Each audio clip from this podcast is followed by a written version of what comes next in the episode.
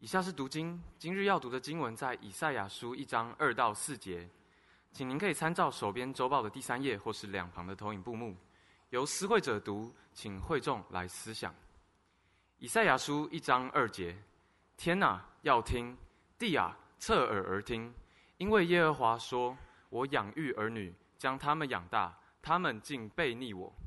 牛认识主人，驴认识主人的槽，以色列却不认识。”我的名却不留意，嗨！犯罪的国民，担着罪孽的百姓，行恶的种类，败坏的儿女，他们离弃耶和华，藐视以色列的圣者，与他生疏，往后退步。正道，今日正道的题目为感恩，恭请董牧师传讲神宝贵的话语。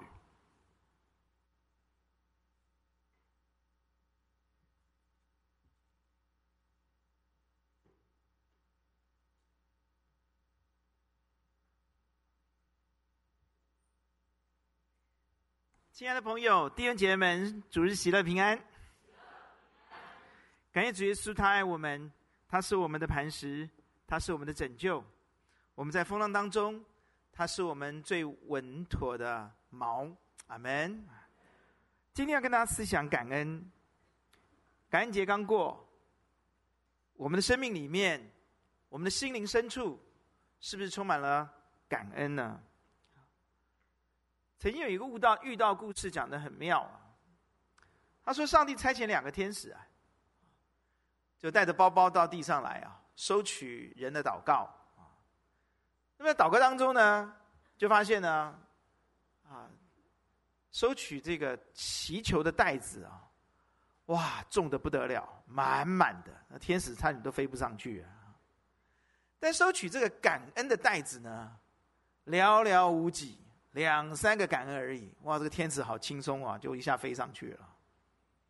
弟兄姐妹，你会发觉啊，其实感恩对我们来说并不陌生。每一个人大概也都觉得自己是个感恩的人，可是事实真相呢？我们真的是一个感恩的人吗？我们可以从我们的祷告当中的这个分量，可以看到我们到底在祷告当中的感恩，它占的这个比例是多少，就很清楚了。曾经有一个英国的牧师啊，他在一个教会牧会的时候啊，那这个牧会的时候呢，他每次在带领大家啊聚会的时候，他都会先做感恩的祷告。那一天呢，主日大家来聚会，狂风暴雨，这个下面的弟兄姐妹有几个人就在想了哈，牧师今天看他要怎么感恩呢，对不对哈？哇，雨大到吓猫吓狗嘛，啊，就真的是哇，这雨大的不得了，这这这这你要怎么感恩哈？然后我们来到教会，对，很困难啊，所以当然人数也不见得会多。那这个牧师呢，他们说我们看这个牧师今天怎么感恩啊？因为他每次第一次开始就是大感大大的感恩，这没想到这个牧师上来以后带大家一样感恩，他感恩什么？上帝啊，感谢你啊，这种风雨啊不常有。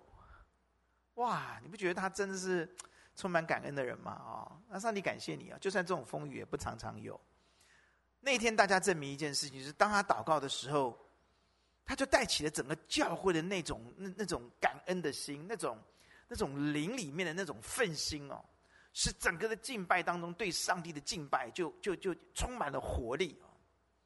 弟兄姐妹，我要告诉你说，其实感恩是你人生资产当中最宝贵的那块宝石。我再次说。你说你到见主面的时候，你拥有什么？我告诉你，跟着你到耶稣那里去的，就是你心里面那颗感恩的心哦。感恩哦，是你人生资产啊。读商的人知道吗？资产负债表嘛，对不对哈？你的资产到底什么是你最重要的资产？感恩是你人生资产当中最宝贵的宝石哦。第二个我要告诉你的是说，感恩是什么？感恩是让你的生命充满活泼力的瑰宝。你会发觉啊，感恩的人啊，身里面充满了活力、生气啊，就是不是 angry 啊，是生气，知道吗？哈，活泼生活泼的那种气息，你知道吗？你就发觉很多人为什么他们在任何时候就是生气勃勃？为什么在一般当中感觉上面就是一有有有活力？不是一定要活在那种。无力感的里面，而是充满了活力。再忙再累，就是有有活力。为什么？注意看哦，今天我们来思想感恩这个东西啊，会让一个人哦充满了活力。如果你读这段经文的时候，是以赛亚书一开始上帝问的问题，他很冤枉，所以我说这个问题叫天问哦。这个这个是上帝非常非常冤枉的心情里面问的一个问题啊。他问什么？他问说：天呐，要听，地啊，侧耳听吧，因为耶和华说。我养育儿女，将他们养大，他们竟悖逆我。牛认识主人，驴认识主人的槽，以色列却不认识我的名，啊，却不留意啊。圣灵感动以赛亚讲出上帝的心情，哈，这不是以赛亚在在在讲的，这圣灵在他心里面感动他，能看到上帝的心情哦。这段经文呢，跟感恩有关哦。讲出了感恩的真谛啊！我们要感恩的原因哦，更清楚的告诉我们感感恩的关键在哪里？就是帮助我们刚过感恩节，对不对？重点不是那一只火鸡啦，那个 turkey，对不对？哈，重点是感恩啊！阿门！你不要轻看感恩的这个信息，这个真是你人生当中资产当中最重要的一块，也是让你活在活力、生气勃勃的里面的一块重要的关键哦。求主帮助你，我们一生不管年纪小年纪长，无力感总是会找到你。求主帮助我们，能够抓住破除无力感的这一个这一把大刀，阿爸们，这个秘诀，这把钥匙，我们来祷告。天父，求你带领下面的时间，让我们可以迎着你的恩典，我们能够让感恩烙印在我们的心板上，主让感恩融化在我们的灵魂里。求你带领下面时间，赐给我们智慧，使我们一听就懂，一通一听就明白了。并且听了就谨守遵行，奉主耶稣的名祷告，阿门。愿姐们，你没看到不感恩的原因是什么？这段经文很清楚告诉我们，这群以色列人，上帝把他们养大，上帝把他们当成儿女一般的看待，他们没有比一般其他的人好到哪里去，但是上帝把他们当儿女，把他们养大。那上帝非常爱他们，就是管教他们，还是会复兴他们。你可以从以赛亚书这几章看得很清楚。就上帝管教了他们做坏事的爸妈，哪有不疼自己的儿女？管教就是爱嘛，对不对？管教完之后，还觉得还要秀秀一下，哦，复兴他们一下。上帝非常疼爱他们，可是他们对上帝怎么样？就是你可以看到这段经文，让我们看到哦，这个以色列人的表现，让我们看到一个不感恩的人的原因在哪里？第一件事情，忘恩，恩典都忘记了，怎么会感恩呢？忘恩就负义啊，这样了解有意思吗？他们为什么会不感恩？因为他们是一个忘恩的人，一个忘恩的民族，聚在一起，一群忘恩的人聚在一起哦。第二个是什么？无情啊！你会发现哦，你会发现哦，你看牛啊、驴啊、猫啊、狗啊，对不对？你养久了，它都跟你有感情的嘛，是不是啊？你叫它，它都会回来嘛，对不对？你一回来，它会摇尾巴的嘛。你以为有什么那个四脚有毛的有没有？那个你看人都，人家都会嘛，是不是啊？我在安徽培训的时候啊。前面一个大水塘，啊，旁边旁，然后我们在一排的农舍当中，啊，那每一家都养鸭子，你懂我意思吗？啊，然后我们喝的水、水吃的什么都从那个里面，洗衣服在那里面，你知道吗？所以我从那边回来，高蛋白都在我的里面，你知道吗？然后都是鸭子，你知道吗？那每一家都有养鸭子，都要四五十只的鸭子。你看早上哦，所有的鸭子全部都冲到那个湖里面去，那池塘里面池塘好大，不叫池塘，真的像一个湖哎。哇，那鸭子都进去，然后那个农夫啊，我住在那个农夫家里面，他就跟我讲说：“我告诉你啊，董老师，我告诉你，你看哦，现在大家都在混在里面，对不对？你知道哪只鸭子是你的？你都不知道。他可是你看，日落的时候、黄昏的时候啊，这鸭子都会回家，一只都不会走错。第一家到最后一家，每一只鸭子都不会走错，走到自己家，你都不会少一只。哎呀，连鸭子都懂啊，是不是啊？牛跟驴都懂啊，可是人呢？人呢？无情。”上帝叫也不听，你你你的狗带出去，呃，别人叫它、lucky，它会来吗？不会嘛，是不是这样讲啊？如果这种狗，那你干脆就给他养好了，是不是这样啊？送他好了，是不是啊？是不是这样讲嘛？狗都不会这样子嘛啊！上帝那大概以色列人不流行猫跟狗了，上帝就讲驴跟牛了哈。这这这，上帝说你。真的，我叫你你也不听，然后那个巴力，对不对？亚瑟，那这这些，这这偶像没有一一呼喊，一招手就过去了，这算什么？这样听得懂上帝的感觉了吗？我们为什么不感恩？无情，无情无义。就一定不会感恩。第三个是什么？疏离，选择不关心、不主动、保持距离、不 care、不在乎，点点，你懂我意思吗？当一个人是这样的时候，就是就是疏离啊，就是就是保持距离以示安全。跟上帝就是哎，就这样啊。然后我也不关心你，我也不在乎你，我也不重不不会主动的去说啊，除了有事来找你啊，这对啊，这个其他不在乎你啊，我有需要才来找你，先就这样保持距离以示安全啊，不关心不主动啊，那就是就是主讲讲话哎也也是冷冷的啊。弟兄姐妹，当我们刻意疏离、刻意。不关心的时候，我们里面怎么？我们里面怎么可能会去感谢对方呢？你会发觉哈，感恩这件事情非常重要。感恩这件事情真的是非常重要，因为它会让你的心暖过来，让你这个人有温度，让你这个人开始可以体会什么叫幸福。阿门。不感恩的人，我下面就要讲了。今天牧师这边摆个闹钟。可以让我清楚看见时间到哪里了哈。那么你知道现在已经进入第二段了，弟兄姐妹哈，第二段了哈。你知道不感恩这件事情，你不要觉得把它当儿戏耶。你这个，你你你如果不感恩，不感恩也没怎么样，我可以过得很好，我可以买车买房啊，我一样可以过很多生活，我可以吃麦当劳，可以叫卖，我都可以啊。你对对，你可以过生活，但你知不知道不感恩带来多么可怕的结果？接下来的经文告诉我们，当以色列人不感恩的时候。他们基本上面就就陷入什么？就是重度昏迷啊！你知道我意思吗？他们就就非常的刚硬，他们就是没有感觉、没有良心了，你知道吗？最可怕的是什么？你看四世纪啊，他们远离上帝啊，上帝修理他们，对不对？管教他们，他们会不会回头？会。可是现在以赛亚书告诉我们说，当上帝管他们，他不会回头了。上帝怎么修理都不会回头了，他都有一套自己的神逻辑，你知道吗？上帝就很很难过啊，因为这种人，当你不感恩过了那个底线之后，你选择一直不感恩，我就是不感恩，我就是不 care，我就是不要关心你，你对我好怎样，我就是不要。当你是这样的一个人的时候，你过了那条线之后，你看以色列人他们得到的是怎么样的结果？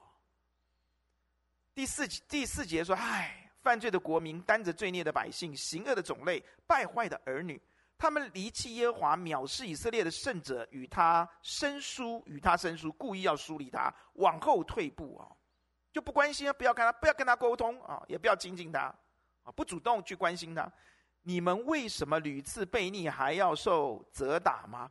你们已经满头疼痛，全心发昏，从脚掌到头顶，没有一处是完全的，尽都是伤口、青肿与新打的伤痕，都没有收口，没有产果，也没有用膏滋润。你们的地土已经荒凉，你们的诚意被火烧焚毁，你们的田地在你们眼前为外邦人所侵吞，既被外邦人倾覆，就成为荒凉，仅存西安城，好像葡萄园的草棚。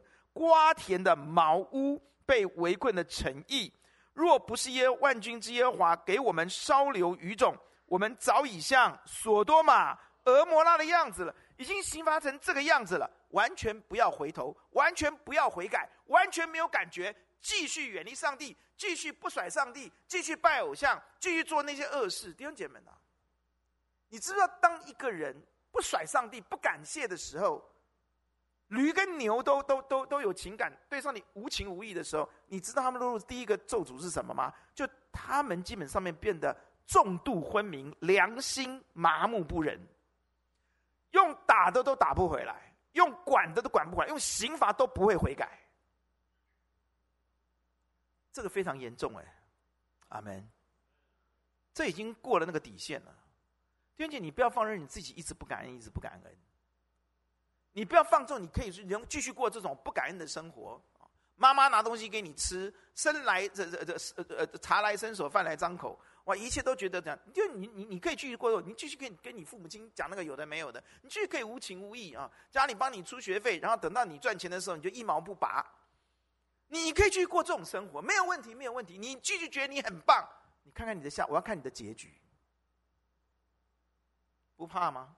上帝看到以色列人这种负面的见证，我们不怕吗？我们要非常担心哦！不要容许自己做一个不感恩的人呐，阿爸们呐！不要容许自自己继续不感恩呐、啊，赶快回头啊，赶快悔改啊，阿门。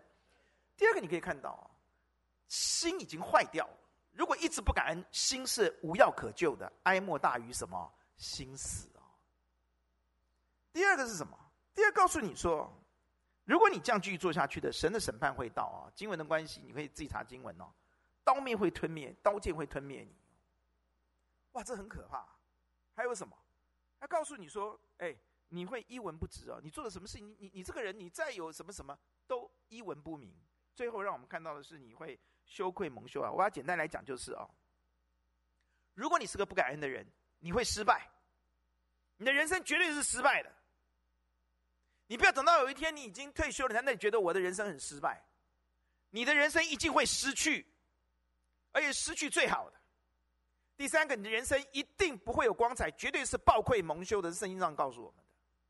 你知道，有时候跟一些非常非常有名、很很很。很有权威性的人在一起哦。有时候我们走在北海岸的时候，哇，国家的很多政策都要都都要都要他来建言的，他来决定的嘞。我们走在北海的一个一个呃，不要讲太清楚了了，就在我们台湾的北部了。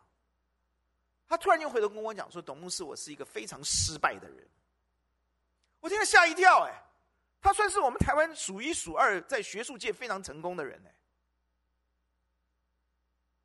他竟然回头告诉我说：“那时候他已经六十岁了耶。”他竟然回头告诉我说：“我是一个非常非常失败的人。”第二件，我要说一句话：如果等到你快六十岁的时候，你发觉你是一个失败的人，你不觉得你人生很懊恼吗？阿门。如果你到了六十岁的时候，你觉得你其实你是一个很失败，你是一个失去的人，你不觉得很懊恼吗？还来得及，阿门。如果你越走，你发觉你的人生路越窄，你到最后都发觉只有你自己看得起你自己的时候，你不觉得那种羞愧很难熬吗？阿门。连你自己的小孩都看不起你，你不会觉得这很怄吗？你要活这种生活吗？年轻人，不是只有你能看不起你的爸爸妈妈哎。我跟你讲，地球是圆的，你知道吗？不用多久，哎，你周围人也会看不起你。你知道活在羞愧里面那种痛苦吗？上帝可以给我们一种东西，叫什么？无可药救的荣耀，无可药救的自信，知道吗？哪里来的？感恩来的。倒过来，我们从负面看正面。如果你是一个感恩的人呢？我告诉你，你绝对会成功，你绝对会胜利。阿爸们，你打倒了，你都可以再站起来。你失去了却可以得着，样样都都没有吗？你样样都有，你一无所有吗？你样样都有，你试试看。第三个，你绝对可以逆转胜得荣耀，阿爸们。主耶稣用道成肉身告诉我们，他的人生是从降为自卑自卑，升为至高的，阿爸们啊。你可以不要听这些，你你可以用你那一套，可是你就是这么悲惨。我今天讲的很清楚，弟兄姐妹，我并不需要讨好你，因为你是要来听神的话的，你不是要来听好话的。如果你到现在都不能听神的话，听不起重话，弟兄姐妹们可悲了。我们在主耶稣的面前，不要那么复杂。上帝在问一个很大很重要的问题：为什么你们这样对我？你们为什么不感恩？求主帮助我们，让我们看到不感恩带来的的结果非常可怕，哎，阿爸们啊，非常非常可怕，这不是开玩笑的。你不要觉得我现在只是个国中生，我现在只是一个小学生，我现在只是我现在年纪很大了，我可以告诉你，你的人生还长得很呢。我们是要面对永恒的人呢，阿门。求主帮助我们有柔软的心，让我们成为一个感恩的人。让我们生命充满胜利，得着了，并且充满荣耀，还来得及。阿门。进入第三段，弟兄姐妹们呐，我们如何能得到一个感恩的心呢？感恩人人都会讲啊，甚至有人会跟你讲说：“我什么都没有，我就是感恩。”你相信哦？我们如何成为一个感恩的人呢？经文怎么说？经文第三节下半节告诉我们，上帝告诉我们了。第三节说：“牛认识主人，驴认识主人的槽，以色列人却不认识我的啊，我的名却不留意。”注意，“留意”这个字就是细想的意思，细细的去思想，细细的去数算。弟兄姐妹，你要听清楚哦。人之所以不会感恩，因为从来不去细想、留意他拥有的、他享有的这些恩典。弟兄姐妹呢，如果你是一个会细想数算，人家在你身上给你什么祝福好处的人哦，你绝对是一个感恩的人。如果你从来都不细想，那就麻烦了。当以色列人不留意、不细想上帝给他们恩典的时候，他们就是连牛跟驴都不如，无情无义、忘恩负义、与上帝疏离，既不关心上帝，也不在乎上帝。弟兄姐妹们啊！我可以告诉你，数算细想非常重要，对不对？但为什么我们这这些人蒙这么多的祝福，这么多的恩典，为他们都不细想、不留意呢？我告诉你，原因很简单。人有一个劣根性，叫什么？享受一些东西久了，就把它当做什么？理所当然。哇，第一堂、第二堂跟你们一样都很聪明的，理所当然的，你知道懂我意思吗？妈妈天天给你钱去买早餐，你就觉得这是什么？理所当然。晚上回家有热食可以吃，吃久了理所当然，对不对？会有这个问题啊？我们最大的问题就是我们把我们所享有的就当做理所当然，还挑三拣四，鸡蛋里挑骨头。哦，妈妈，你今天早上做这个早餐哦，味道不太不太好哦，不够好，理所当然，还他妈挑三拣四。弟兄姐妹，你知道我们在神的面前不能做个理所当然的人啊！感恩节就是告诉你啊，没有一件事情是理所当然的。阿爸们啊，你要起来细细的想哦，这些祝福是什么？我们在神的面前一定要好好在神面前思考这个问题哦。我们今天穿的、用的、吃的、喝的，是理所当然的吗？是吗？是吗？绝对不是，阿爸们。你今天能够自由的行走到教会里面来，你能够走，你能够呼吸，是理所当然的吗？我们当中有医生呢、啊，是理所当然的吗？如果理所当然的话，那就不用当医生了嘛，不会有问题吧？你现在吸的每一口气，你有付费给上帝吗？理所当然的，为什么要谢谢上帝啊？是这样吗？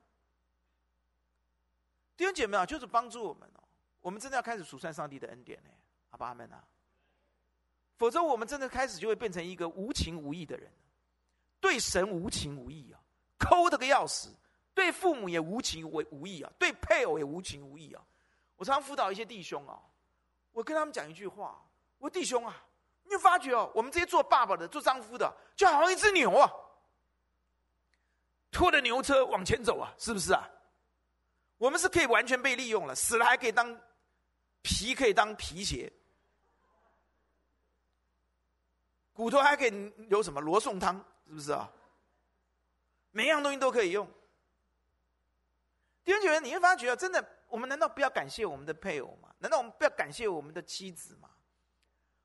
我们最重要，难道不要感谢这位祝福我们的上帝吗？阿门。你你以为你今天能够吃，能够吞咽，怎么样？理所当然的。你要不去看看那那？牧师有一个优势啊，主场优势，就我们常常要去医院嘛，对不对啊？我们还要常去哪里？加护病房嘛，是不是啊？还要做什么？临终祷告嘛，哈，是不是这样啊？你们不要害怕哈。所以我看你比你多嘛，你到那里面去看看，你觉得哪个是理所当然的？我在急诊室里面，我神学院就去对面，我们以前对面叫叫三总，以前在汀州路啊。哦去传福音啊！我到到那里传福音？我到那个急诊室去传福音，你知道吗？我印象最深刻有两个，时间的关系，二十五分。我跟其中一个传福音啊，他说：“你为我妻子祷告吧，我妻子可能连命都没有，现在里面在急救啊！”哇，我们来祷告。你觉得你今天开车出去，你今天来教会，你们平常都理所当然哦。第二句，我让我们长存感恩的心吧。阿门。罗斯福总统有一个故事一直在我心里面，今天跟你分享。罗斯福总统啊，有一次遭窃，啊，被偷了。被偷了以后啊，他的朋友就好朋友就写封信给他，说慰问他，哎呀，怎么样啊？什么什么？罗斯福当然很感动啊，他就写了一封回信。这封回信变得一个非常好的故事。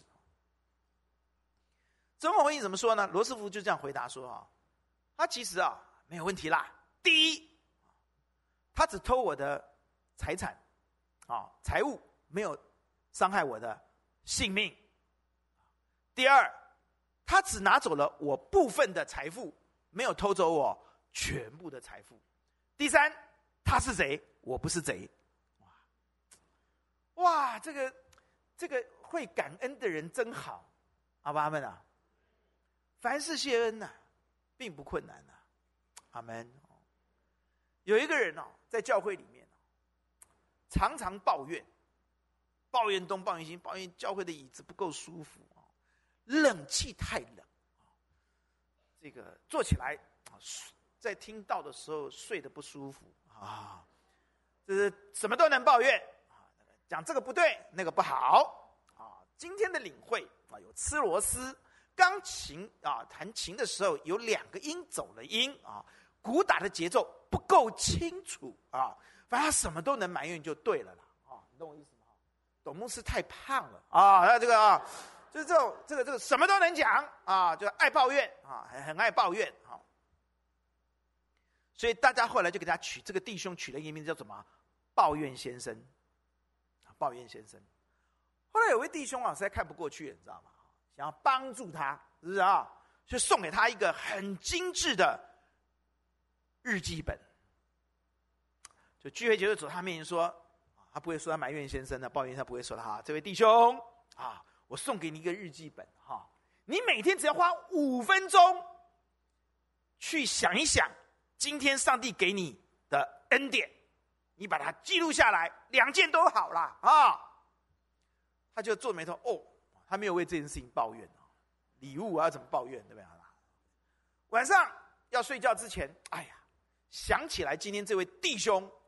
这么爱他啊，这种抱怨先生周围都不会有人的啦啊，所以竟然有人来关心我，送我一本日记，要我算一算今天的恩典，有什么恩典可以算的嘛？对吧？好吧，勉强一下坐下来，他只说五分钟吧，对吧？就来打开，就开始写，一写哇不得了，写了一大堆的感恩事项哎，哎呀，写到这把笔放下又说。原来有这么多事情可以感恩呐！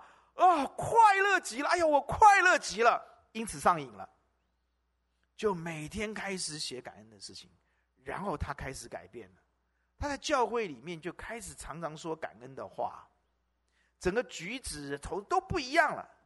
后来人家就给他改名了，叫什么呢？叫谢恩先生。哎，姓谢的哦，可以可以尝试看看，家里的小孩可以叫谢恩啊。哦弟兄姐妹，我真的觉得在神的面前感恩是可以操练的嘛？是不是啊？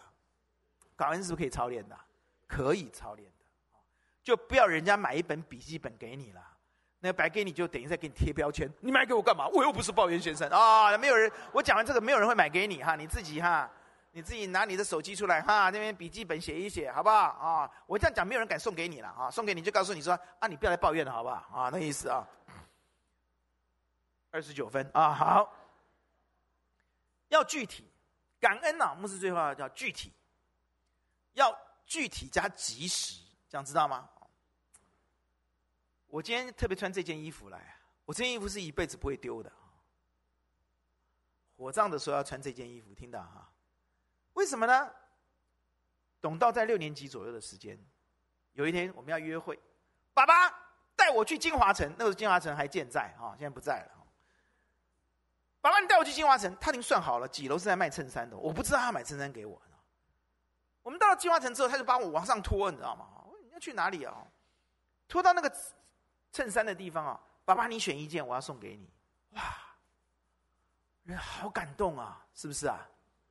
然后他又很可爱啊，他不喜欢一千块，他那个年年纪喜欢一百块，因为一千块只有一张，一百块有十张，你要懂我意思吗？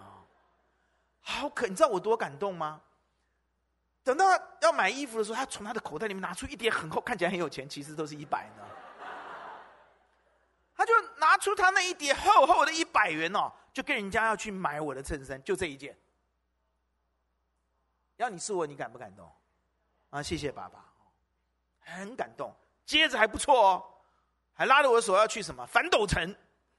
干嘛？我要买枪跟弟弟，给给弟弟。哇，这哥哥很好。董卿，我忘了他买什么给你，我记记他是买枪了，好像也有美眉的枪，是不是？忘了。Anyway，你你你你你你的感恩会烙在人家心里面，带给人家多么大的祝福跟纪念。哎呦，董道跟董毅接受李恩的邀请，要去露营哈，那他们就去露营。那露营的时候，我们家女儿啊，我们女儿我们女儿很爱干净，所以她不可能参加露营的，所以她她就没有去。那我就跟他妈妈说哈，跟有林师母他母亲说啊，我们就商量哈。他母亲，我的我的太太真的想的都很周全的，要娶一个周全的太太，我们就很省心，对不对哈？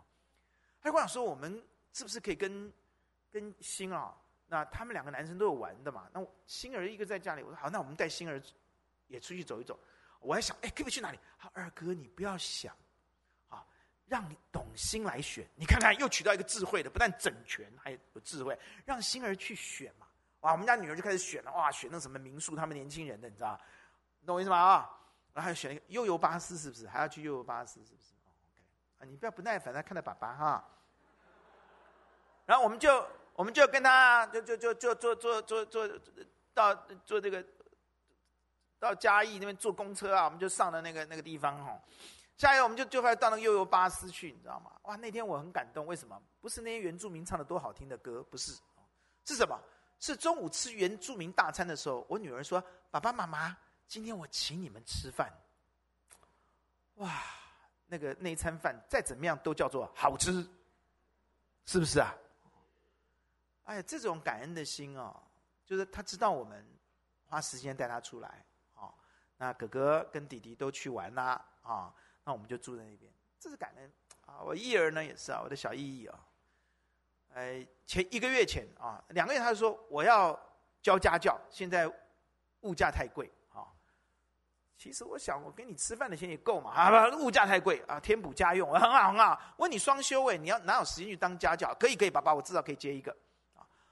好了，后来就家教了啊，那家教后来两个啊，家教啊，家教哎，拿到薪水的时候，爸爸妈妈。我请你们吃饭，啊，你们怎么都没有一点点的感觉呢？很感动嘛，是不是啊？一拿到那个薪水，对不对？哈，有个人忘了跟大家讲，他说：“哎，我们已经讲好了，你这个这个时候应该要给我薪水。”哎，现在年轻人会会跟你提醒你的，你知道吗？啊，他拿了薪水请我们两个去，这次不是金华城，是玉龙城啊，我们就去玉龙城。那天下午，我那天吃饭吃的好开心啊。每一口吃在嘴里啊，看着那个小意义跟着我笑哦，我觉得他也很有很很开心哦。就因为感恩这件事情是有感染力的哈，要具体，阿门，要具体啊。我真的觉得在神的面前，如果你是一个感恩的人，你自己喜乐，你带给别人喜乐，而且我要告诉你有一个更大的祝福，你要听好。一个感恩的人，会提升他对爱、对幸福的敏感度跟感知的能力。我再说一次，如果你是个感恩的人，你对上帝的爱，你对上帝在你身上的恩典，你对你周围人对你的爱，你是非常敏感，而且感知能力的智能会被大大提升的。我为什么要讲这件事情？先跟你讲。我发现有一个很重要的真理要跟你分享。你知道，你的人生一定会有面对关键时刻、危机时刻、艰难时刻、沮丧的时刻、绝望的时刻，你会遇到这个关卡的。人生你总会遇到的。而且我告诉你，你的成就帮不了你，在那个时候，你过去的成功关帮不了你，你的财富帮不了你。你过去那些掌声帮不了你，镁光灯帮不了你，你在最沮丧、最难过、最觉得很冤枉、最觉得无助的时候、最呕的时候，这些东西都帮不了你。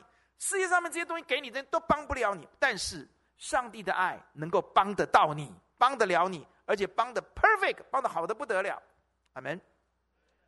而且上帝摆在你周围那个真正爱你的家人，真正爱你的好朋友，那个 mentor。他能够帮得到你。为什么很多人周围有这么爱他的人，他却没有办法得到帮助？是因为他对爱的感知能力已经消失了。我刚一开始跟你讲，麻木了。阿门。很多人活在爱中，感受不到爱；很多人充满了祝福，觉得自己不幸福。问题不出在，不是出在祝福不够多，幸福不够多。不是出在爱你的人不够多，不是出在上帝不够爱你，而是你感知爱的能力、感知感知幸福的能力，你没有了。最近我们正前面真的要成为一个感恩的人呢，阿爸们啊，你不能丢掉他哎。求主帮助我们在身边看到感恩的关键在于，你要数算神的恩典，细想。人的恩典，我们来祷告。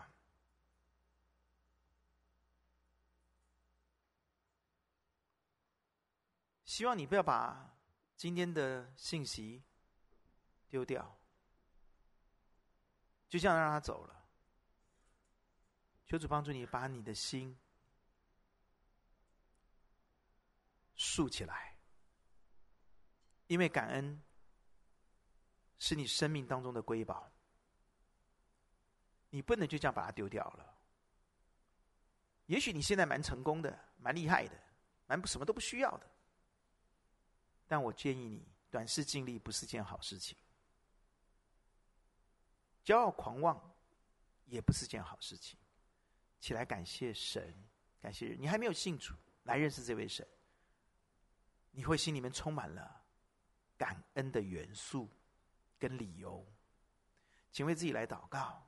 求主帮助你，是一个细想神跟人恩惠慈爱的人。同心来祷告，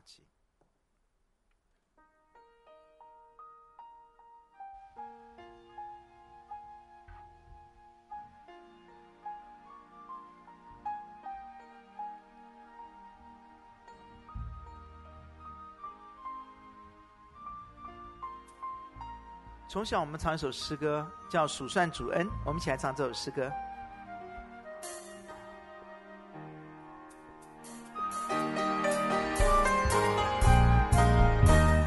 当你遇见苦难，如；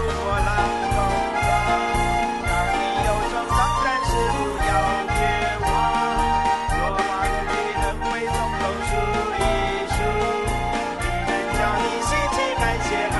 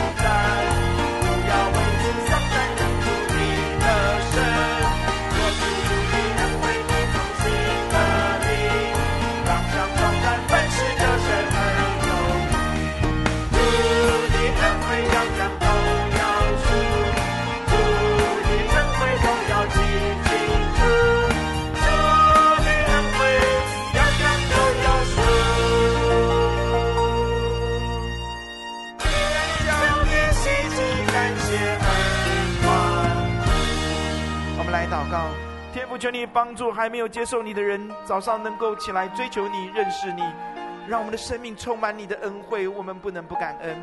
帮助已经信主弟兄姐妹们起来，让我们细想数算你的恩惠、你的慈爱，让我们心里面涌溢出感恩来。奉主耶稣的名祷告，阿门。弟兄请坐，神祝福大家。